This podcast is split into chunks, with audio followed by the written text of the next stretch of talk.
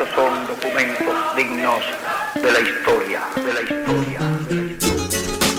Ahora sí, la historia tendrá que contar con los pobres de América, con los explotados y vilipendiados de América Latina que han decidido empezar a escribir ellos mismos. Quarto meio iluminado. Acordar em meio a sonhos confusos, mas sempre com seu pé na realidade. Acordar com um gosto de arrependimento na boca. Afinal, qual o sentido de um sonho não lhe serve, senão a confissão do próprio subconsciente? E natural, como acender a luz do quarto, mesmo com o sol na janela. Aquela pequena sensação de desconforto, inquietação durante o sonho e ainda maior despertar. Não era paixão, trauma ou arrependimento, mas algo mais próximo da metamorfose.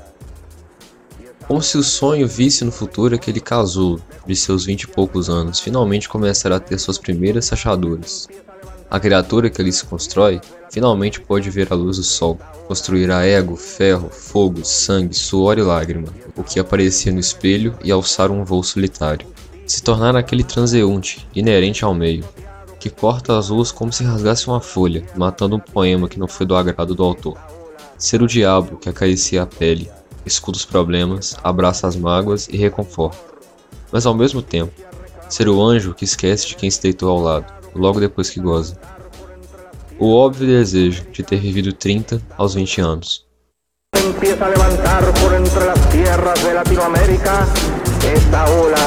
Bom dia, boa tarde, boa noite para quem nos escuta. Meu nome é Matheus Orsini e hoje no Crônicas Sudacas nós temos o retorno de Júnior. Apareceu ah, se não me engano, três programas atrás, não foi, Júnior? É, acho que foi isso mesmo, os três programas atrás. Bem-vindo de volta. E hoje, pela primeira vez aqui com a gente, o Daniel. Daniel, por favor, se apresente, fale seu nome e o que você faz. É prazer participar do, do podcast. Eu sou o Daniel e eu tô fazendo agora o segundo período na faculdade de História, ali pelo NEC. Diretamente de Caratinga. Como definir Caratinga? Cidade das Palmeiras? Talvez não, né? Meio clichê da, de jornal, assim. É. Ah, sei lá. Cidade do Ziraldo, eu gosto dela. Acho que essa é a melhorzinha. Ya no parará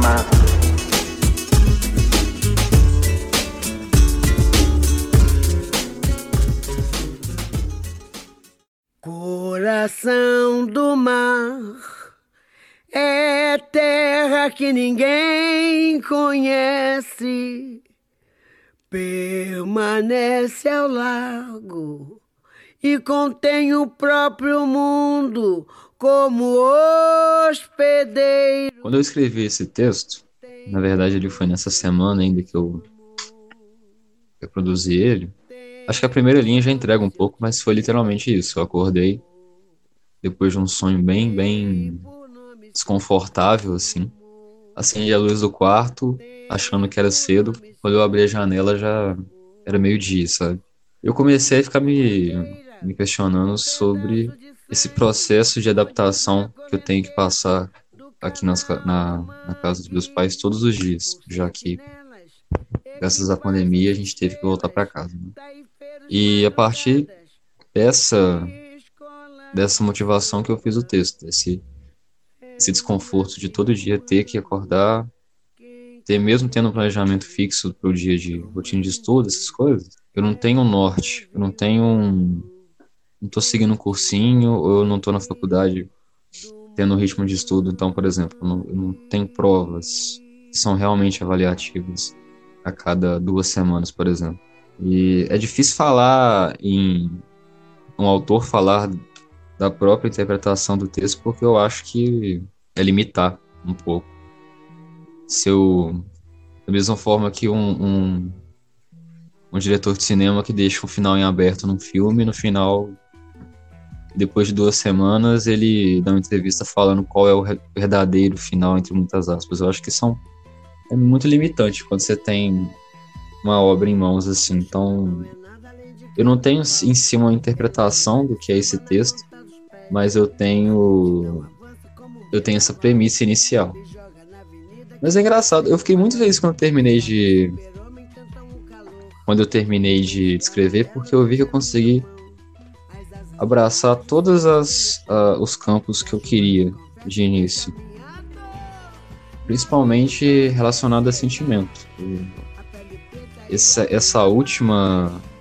As últimas linhas do texto é basicamente falando sobre você se reconstruir depois de não só um fora, mas um uma experiência amorosa fracassada, vamos dizer assim. Mas no geral é isso. No geral é um texto sobre reconstrução, se reconstruir, se reenxergar como pessoa, como, como indivíduo mesmo. Eu gostei bastante do texto, sabe? Eu achei. Eu gostei muito do texto, eu achei uma coisa muito profunda, sabe?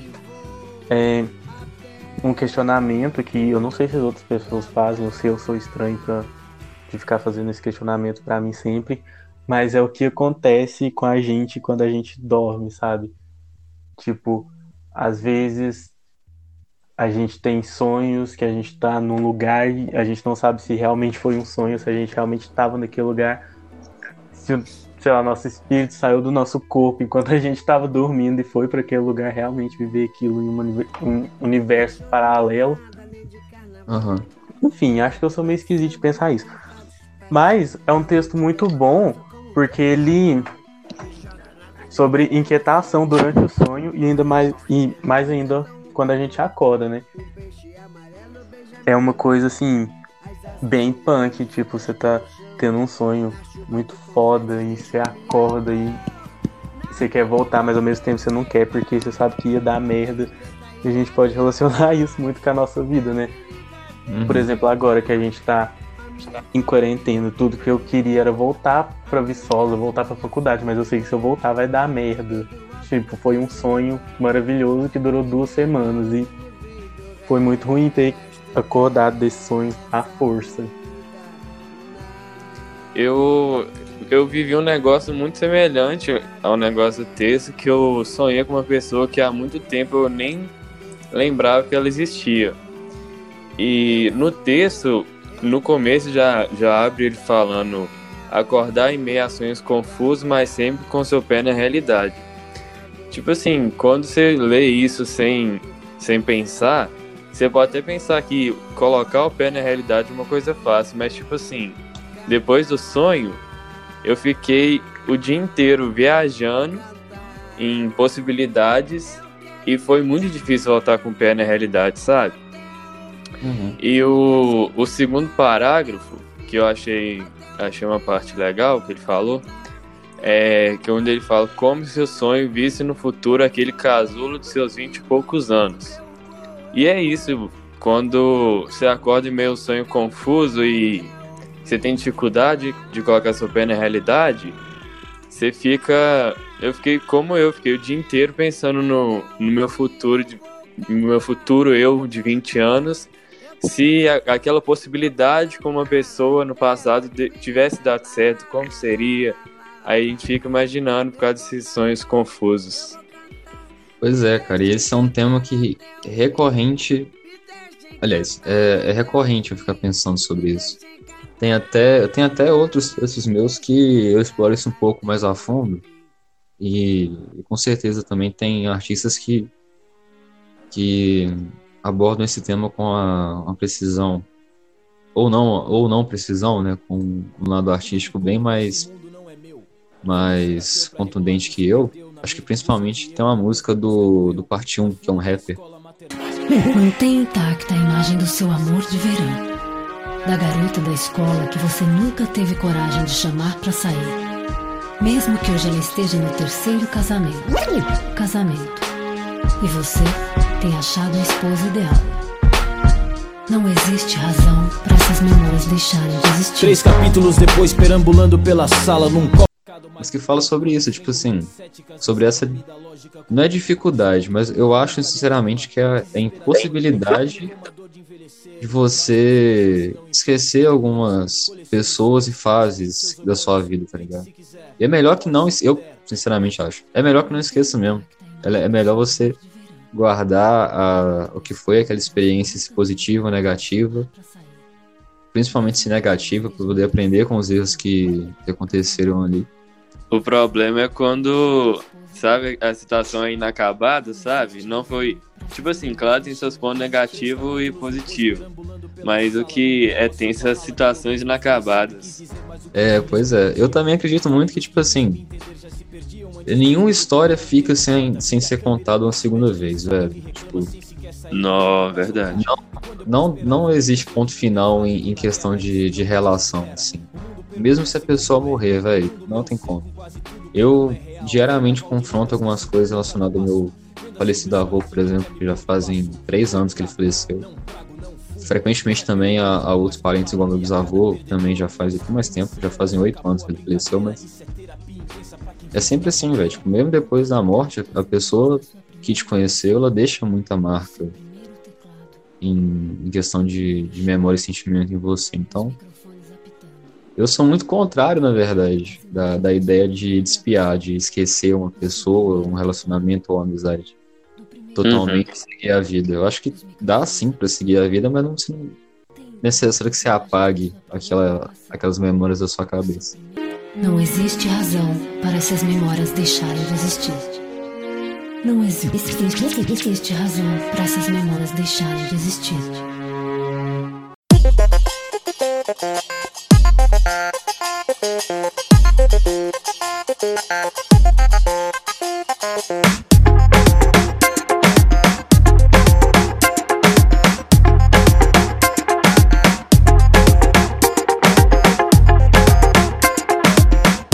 Sarah Winter e outros militantes de acampamento bolsonarista são presos por atos contra a democracia. A medida foi determinada por ministro Moraes a pedido da PGR, em inquérito que apura manifestações contra o Congresso e o STF. Eu acho que a manchete do El País já é bem autoexplicativa, né? Foram atos contra a democracia mesmo, na cara dura. Eu achei uma ironia bastante bastante engraçada, né, do agora como todo mundo tá falando no Twitter do roteirista do Brasil, foi que a Sarah Winter acionou direitos humanos, né, para para tentar defender ela para não ser transferida por uma cadeia que ela não tinha interesse. Isso é genial, cara. Isso é uma ironia do caramba, né, cara? Esse foi o dia mais feliz da minha vida, eu juro. Eu acordei e li. Sarah Winter foi presa. Ou meu dia mudou completamente. Eu fiquei feliz o resto da semana. Esse negócio do presídio, que ela ia ser transferida, né? Ela tava sendo ameaçada de morte. Cara, a figura da Sarah Winter, que de início ela já faz uma homenagem a uma, a uma nazista alemã. O próprio nome dela, né? Ela tem uma trajetória que é bem, bem confusa e até um pouco questionável às vezes. Ela começou num- grupo de feministas radicais. Uhum. que, apesar do nome radical, não, não- não são tão criticáveis assim para quem não é não tá a par do termo ou do movimento. E eu até lembro de algumas coisas que ela que esse grupo fazia aqui no Brasil, é um grupo de fora, agora eu não me lembro o nome, mas ela ressurgiu do nada, do nada com esse tal do- dos 300 do Brasil, grupinho neofascista de 40 cara e, e umas três minas que estão soltando foguete na frente do STF em Brasília, ameaçando o, o- Moraes no, no Twitter. Parece uma, uma fita meio assim, sem pé nem cabeça, sem, sem, sem muita, muita finalidade. Mas infelizmente é, um, é, muito, é muito grave o que eles estão fazendo. Não só pelo fato de se terem descoberto que nesse acampamento, no meio da, das maiores cidades do Brasil, tinham membros do movimento que estavam armados. É meio assustador, mas também não é por acaso a gente perceber que tem esse tipo de, de movimento, por mais que seja digno e mais, a gente deve mesmo fazer. Meme com, com, com eles e com a própria Sara é, é assustador que a gente saiu de, de um PT versus PSDB para o novo Anauê, apesar de diminuto, mas um, um novo Anauê no Brasil. Só um disclaimer aqui, o grupo feminista, no caso, chama Fêmen. Ele tem origem europeia e apesar do nome, né? Às vezes pode até incomodar um pouco o tal do feminismo radical. É meio muito parecido com a fita do anarquismo, ele maqueia um pouco.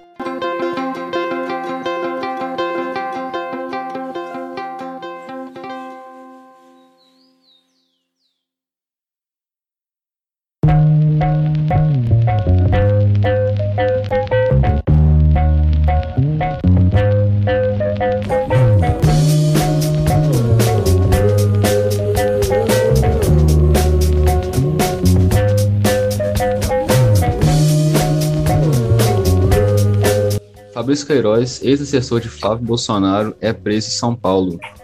E não só a prisão, mas algumas ligações, além das que já eram conhecidas, foram levados a público, tal qual o fato que Queiroz pagou mensalidade das escolas da, das filhas de Flávio, segundo o Ministério, do, Ministério Público do Rio, que fez o pedido de prisão que aconteceu no interior de São Paulo, na casa do advogado da família Bolsonaro.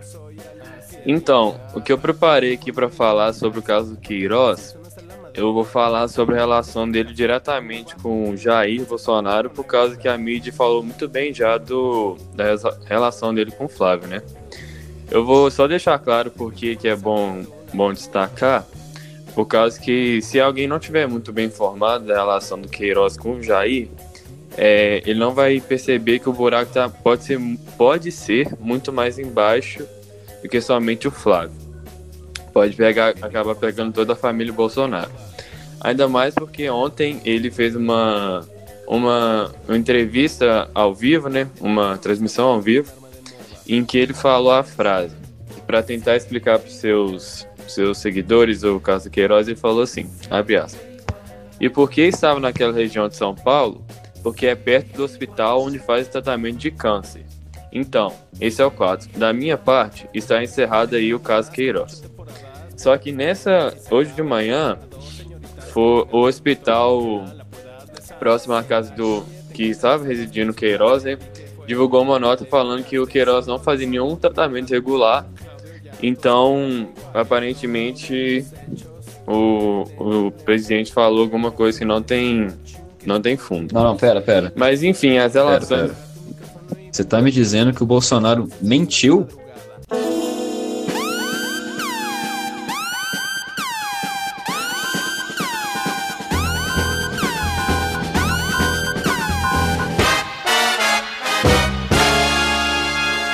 O, o hospital, quem sabe o hospital pode ter errado. Não acredito. Não é possível. Então as relações que, que a gente foi, foi divulgado pra gente até hoje é, são que ele conheceu Jair quando ele tinha, com o Flávio só tinha três anos, na Vila Militar do Exército, no ano de 1984. Ele foi amigo da família por muito tempo, né?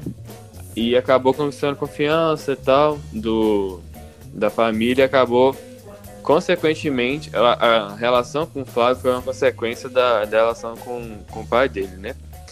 E tem de, as fotos que, que que os dois estão no churrasco, eles estão pescando, estão disponíveis toda a internet. É mais uma evidência da, da relação dos dois. É, outra foi quando, quando o Jair estava começando a, a campanha dele para a presidência faz cinco anos. Ele, o Queiroz foi, foi vice-aniversário do Jair, né? E a última que se tem notícia é que quando ele foi no, no Maracanã junto com o presidente e o, e o deputado Hélio Bolsonaro, né? Então, só para só resumir o que, que eu falei, é, eu falei isso para a gente poder perceber que, a, que o buraco pode estar muito mais embaixo do que somente o Flávio, né? Porque, como eu falei, a, a relação com o Flávio acabou sendo uma consequência da família do, dos dois serem muito unidas, né? O fato do Queiroz ter ligações com a família Bolsonaro é muito grave, porque o Queiroz, além das, dos esquemas de, desvio de dinheiro público por meio da, de ser um laranja, né, da ponta de ser um laranja do Flávio, é que ele tem envolvimento direto e comprovado com as milícias do Rio. Tanto que a uhum. investigação agora ela tá ela tá partindo principalmente do fato dele estar atrapalhando não só a investigação do caso dele, mas entre outros escândalos de corrupção que o governo Bolsonaro já tem. O, o presidente ele tem contato amigável e direto com um, se não um líder, uma influência muito grande das do principal problema de segurança público do, do, do Rio, se não do Brasil todo, que são as milícias. Isso é muito grave. Eu quis mostrar, eu igual falei no começo, eu quis dar um destaque com a relação dele com o Jair, que a gente, que a gente poder ver, né, que, que não está limitado somente ao Sim. Flávio o Queiroz também está envolvido com toda a família, também com, com o presidente. E também tem todos os cantos que aí chegou na fase fala do Orsino, das milícias e tal. Sim, é o tipo de coisa que a gente não podia afirmar, mas era, era ligar ponto A ao ponto B, né? O política uhum. do, da família Bolsonaro, eu acho que essa frase em si, é, esse abre aspas para política da família Bolsonaro já diz muito em questão de, de que em tempo histórico que ela se encontra, né? o Bolsonaro e os filhos deles são sim integrantes da velha política, eles têm ações e, e estratégias que são características da, de um modelo político que a gente tem no Brasil que está muito ultrapassado, igual o, o, nosso ministro da Economia disse uma vez sobre os funcionários públicos serem sanguessugas, né, serem vermes, mas a, os verdadeiros vermes de Brasília são essas famílias que têm um sobrinho na, na, na Câmara, um tio no Senado, e no nosso caso agora a gente tem até um pai na presidência. Um fato que me chamou a atenção para essa notícia é que a própria polícia que está investigando o caso teve que esconder algumas informações dos policiais que iam fazer a prisão para evitar que houvessem vazamento de informação. Então, você vê que é, um, é uma estrutura de corrupção que já está tão atrelada ao sistema de segurança do país inteiro, como pensa, olha o tamanho da instituição que é a Polícia Federal, olha o tamanho da instituição que é o Ministério Público. Houveram outras, outras operações sobre o próprio Queiroz que tiveram vazamentos também. O Flávio, o próprio.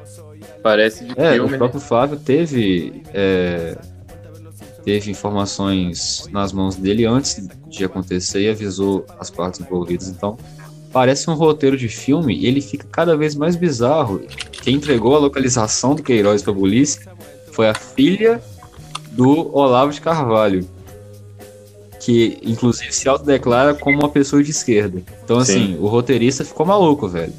Se Deus existe, ele tá muito doido com a caneta dele.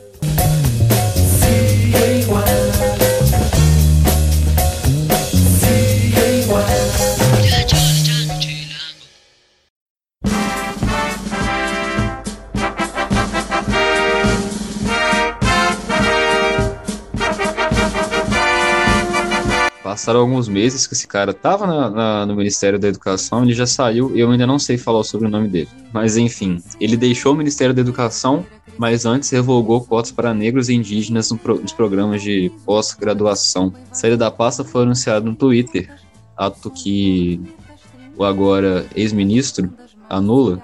É uma decisão que obrigava as federais, as instituições de ensino federais, superiores a ter planos de inclusão para negros, indígenas e pessoas com deficiência em mestrados e doutorados.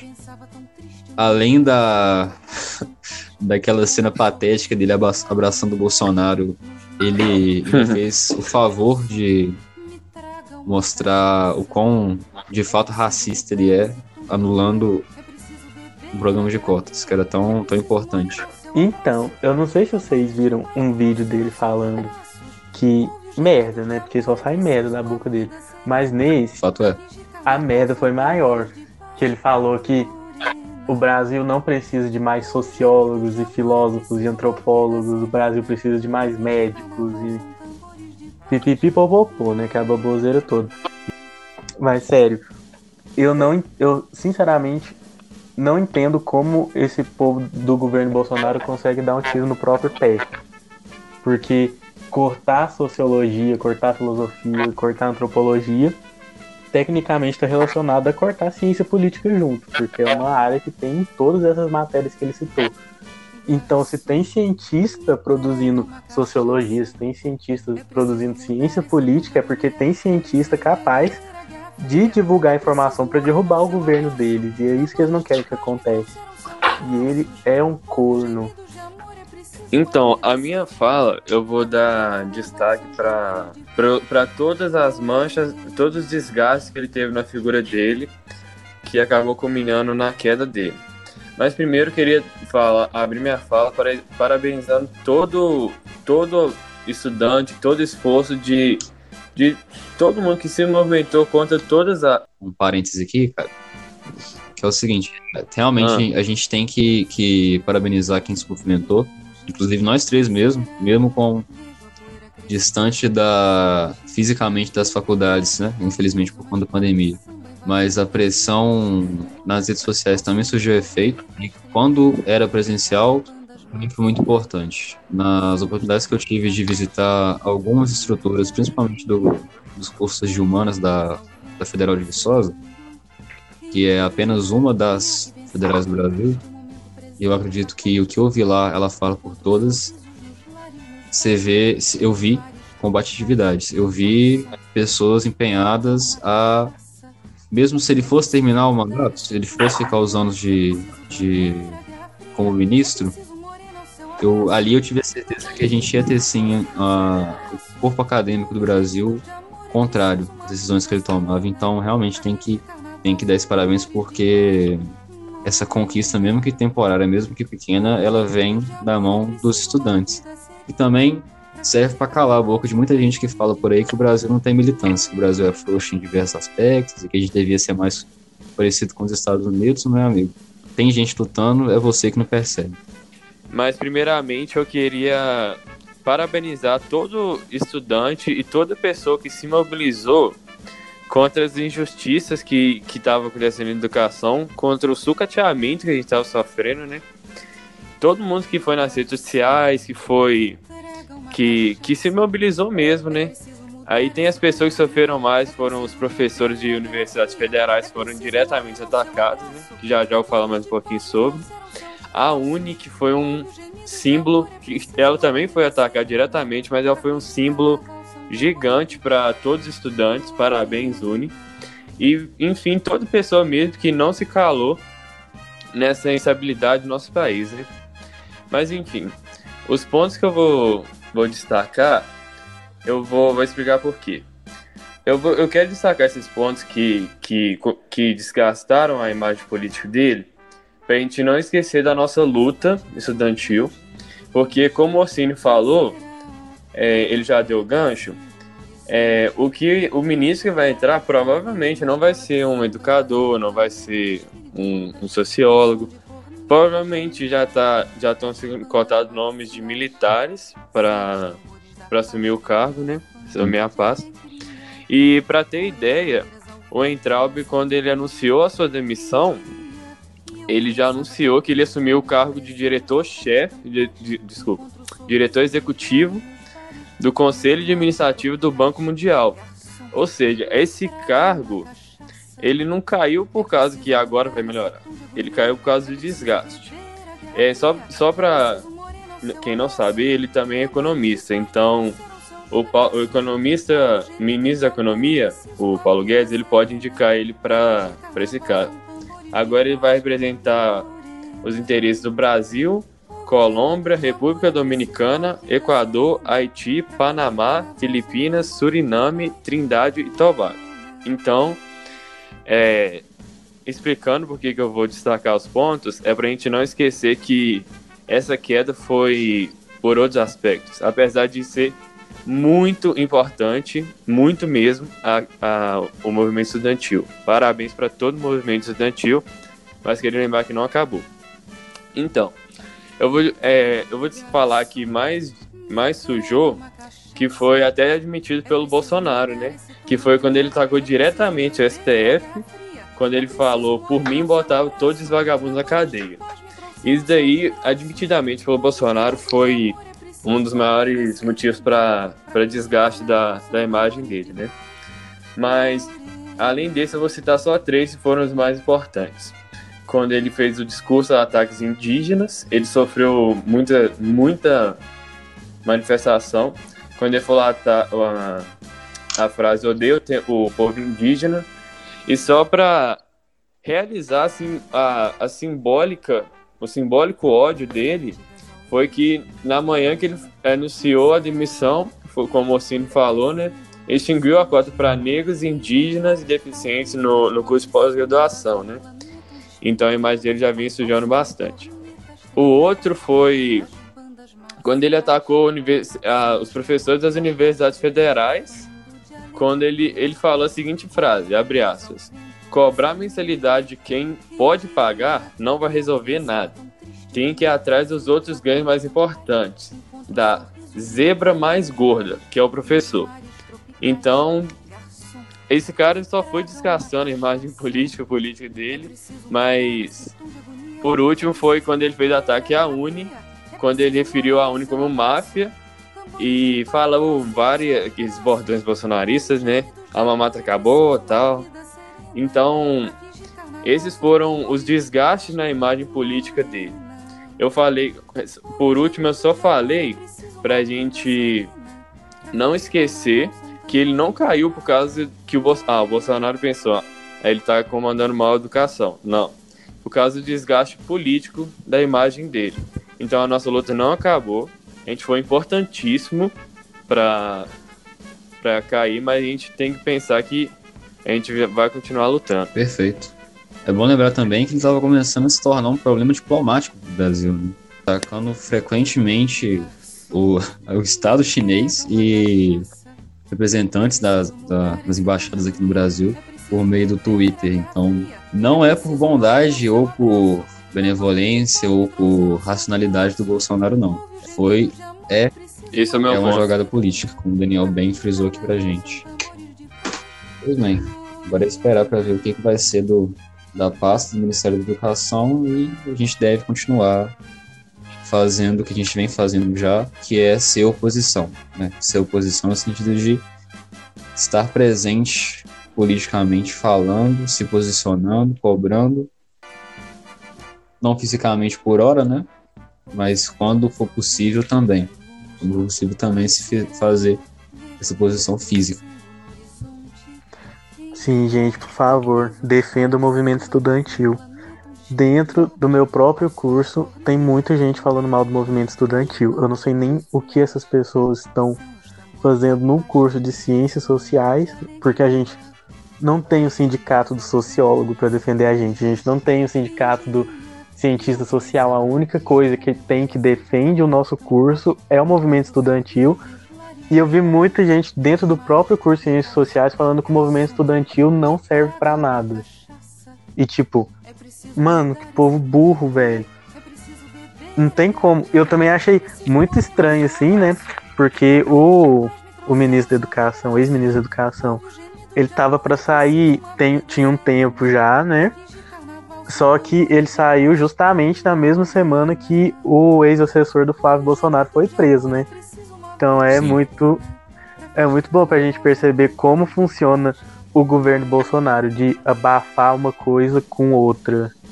Tipo, ao mesmo É. tempo que ele corta todas as bolsas de, de pós-graduação, já vira no na mesma semana a Damares falando merda pra todo mundo voltar a atenção pra outra coisa.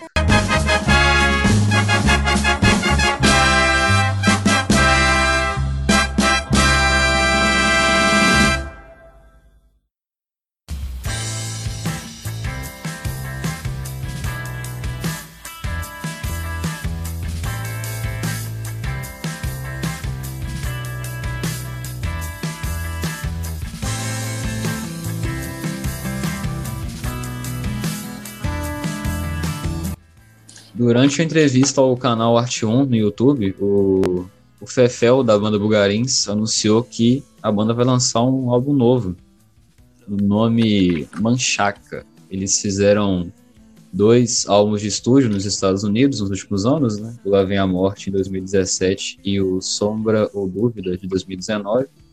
E muito material não foi aproveitado.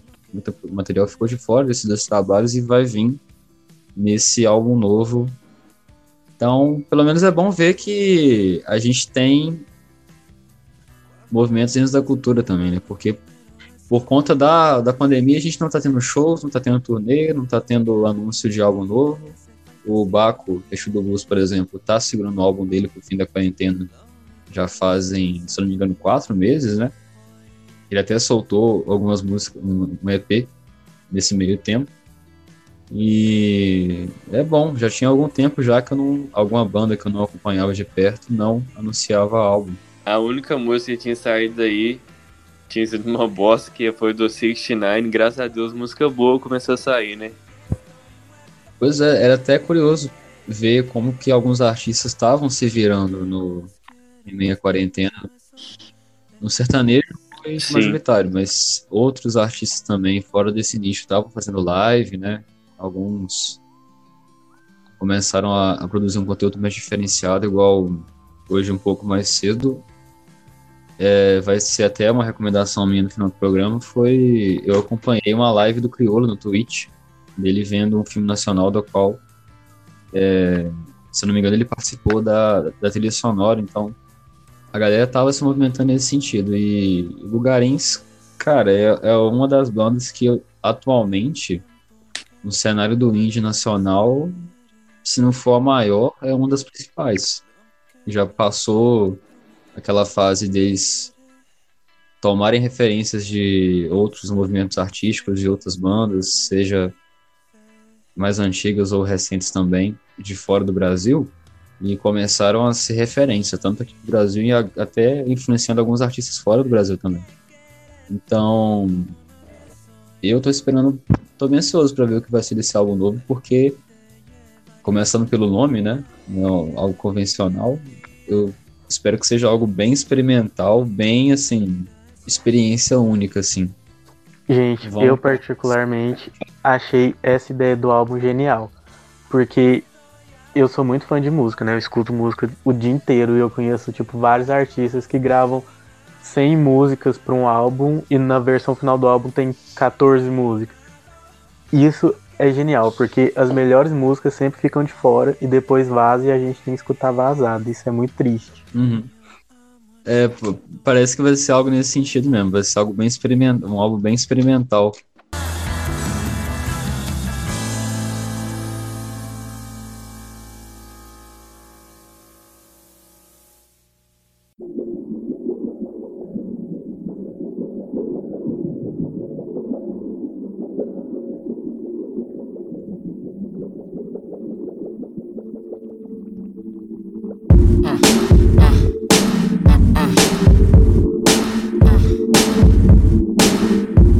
Nas recomendações dessa semana, eu brinquei até, eu tava vendo pela live do Criolo no Twitch, o filme que foi até indicado ao Oscar, se eu não me engano, de 2015, O Menino e o Mundo. Basicamente conta uma história de uma forma bem lúdica, bem, bem alegórica, ele usa de, de várias, vários artifícios visuais e sonoros para contar a história de um menino que tá lidando com a perca e a ausência do pai e resolve viajar para conhecer o mundo. E a direção é do Ale de Abreu, animação no caso, né? É muito tocante, é muito bonito, na verdade. Eu é uma- um filme que eu revisitei, na verdade. Já tinha visto ele no lançamento de 2014. E são duas, duas coisas que casam muito bem na animação. E é algo que eu fiquei sem ver até animação francesa que foi indicada do Oscar no ano passado. No caso, o Perdi Meu Corpo. Que eu já indiquei aqui e também fica o lembrete. Que ela casa muito bem o visual de animação com trilha sonora. A trilha sonora tem participação, inclusive, até do Emicida e é genuinamente brasileiro. Tanto a, alguns aspectos da, da animação quanto a trilha sonora como um todo. Então, é uma história riquíssima em alegoria. Sabe trabalhar muito, muito bem com. principalmente com a memória do menino. É amplamente interpretativo, então, assim, é um, é um filmaço, velho, um filmaço. Eu brinco até com algumas coisas assim que são produzidas aqui no Brasil que não tem tanta divulgação. É o tipo de obra brasileira que devia passar nove e meia na segunda-feira na, na Globo, sabe? Pra todo mundo ver. A minha segunda, aproveitando que eu tô revisitando algumas obras que não são tão recentes, é a série do Monty Python, o Flying Circus, que é uma série de cinco temporadas. Ela começou a ser exibida na BBC britânica em 1969 e eu acredito que alguns já conheçam trabalho do Monty Python por algum. Sempre todo mundo já conhece o Monty Python de algum lugar. Se não conhece, conhece alguma coisa que foi influenciada diretamente por eles, porque marcou muito o período pelo qual ela foi transmitida ao vivo e até hoje é, vale muito a pena ser revisitada. Então, minha segunda recomendação é a série televisiva deles, que era transmitida pela, pela BBC, e se não me engano, pela CBS posteriormente também. Que apesar dela ser da década de 70, ela é muito atual. O humor dela, tirando algumas coisinhas aqui ali. Até porque ela vai brincar até com o Picasso, que era vivo na época, né? ela é, é, facilmente reciclável hoje em dia, então é facilmente revisitada e com frequência, né? Muito aclamada até hoje. Eu queria destacar algumas coisas dela, principalmente relacionada ao tipo de humor que ela, que ela, que ela trabalha, porque os pontos mais altos da, da comédia do Monty Python, acredito seja quando eles vão brincar com a própria mídia TV, com, ou nos filmes também com a própria mídia cinema e principalmente quando eles vão trabalhar com linguagem. Eu acho que o meu o episódio favorito, o meu episódio favorito é o primeiro. Tem um sketch de italianos e alemães conversando que é, é simplesmente genial, assim. Eu que gosto muito de estudar linguagem, então é, é incrível, fica sob observação. Mas é um humor muito diverso, então eles vão brincar com futebol, eles vão brincar com arte também, que é muito recorrente, eles vão brincar com figuras políticas, eles sempre satirizam o exército britânico. Então, cara, é incrível a forma que eles satirizam a, figura de, de poder, a figura de opressão. É sempre muito engraçado, muito engraçado. É um humor muito inteligente que é, necessário que seja mais revisitado, com certeza. Mas é isso. E também me chamou a atenção que todas as sátiras que eles fazem com o futebol é, eram outros tempos mesmo, né? Você mostrava aqueles estádios ingleses que não tinham sequer cadeira em alguns, na maioria dos setores. E uma das piadas que me chamou a atenção é envolvendo esse área do futebol que eu, eu gosto bastante, principalmente quando vai se tratar de torcida, é que um, dos, dos, personagens brinca assim com o outro. Ah, já pensou se eles conseguissem transformar isso aqui como se fosse. Aí ele fala o nome de um teatro grande de Londres que é. Eu esqueci o nome agora, mas é marcado por ser extremamente elitista e boring, né? O termo que ele usa que é chato. Me bateu uma, uma neurose enorme, assim, porque você vai olhar para os estados da Inglaterra hoje, depois da, das leis da, da Margaret Thatcher, muito por conta da tragédia de, de Hillsborough com, quando, no jogo do Liverpool, né, nos anos 80, que erroneamente culparam os torcedores ao invés do despreparo da polícia, e hoje transformaram, por meio dessa lei, uh, os estádios ingleses em verdadeiros teatros. Eu vou recomendar duas coisas. Eu quero recomendar um canal no YouTube de uma youtuber que ela tá começando agora, né? Ela chama o canal dela chama Mavi Preta. Ela fala sobre racismo e essas coisas do cotidiano, sabe? Pra gente desconstruir essa visão europeia e eurocentrista que a gente tem desde quando a gente nasce. E é um canal muito bom e é importante a gente apoiar esses youtubers, artistas que estão começando assim. Eu quero indicar também uma cantora, assim, ela já é meio famosa, a família dela já é meio famosa, mas ela tá começando. Enfim, ela já tem uma família famosa, mas ela tá começando a lançar os, os projetos dela agora, né? Ela lançou um álbum que chama Acredite no Amor, que tem uma música que chama Mãe África também, que é uma música muito importante, assim, né? Tanto para o reconhecimento dela como uma mulher negra logo no início da carreira, porque às vezes as pessoas demoram um tempo para se autoafirmarem negras porque elas têm medo de não de serem boicotadas, sabe? Porque a gente sabe que é muito recorrente esse uhum. boicote a pessoas negras na música. Sim. E o álbum dela no Spotify chama, não só no Spotify, né, mas em todas as plataformas digitais chama Acredite no Amor. E aí? Como é o nome dela? Talita. Talita, certo. É, a minha recomendação vai ser pro álbum dos Racionais. Nada como um dia após outro dia. Leve com filosofia de vida, que é muito bom. Essa vai ser a minha recomendação da semana. Então, o meu Instagram é arroba Juninho Mitunaga. E eu queria mandar um abraço pra Alice e pra Maria Vitória. É, meu Instagram e meu Twitter, ambos são Daniel FMH. E eu, a última coisa que a gente não esqueça da luta estudantil, mesmo com o ministro sair, a gente vai ter muito show ainda. Tudo bem, então. Então, gente, obrigado por ter participado e abraço pra vocês aí. Até a semana que vem. Valeu, valeu. Ô, mas ô, muito obrigado, foi ótimo. Eu que agradeço, Juninho, cara. Valeu. Então falou. Até a próxima, cara. Valeu. Até. Pra quem nos ouviu até agora também, um forte abraço e até a próxima edição. De nada do que você falou, garotinho. Mas você é especial. Você conseguiu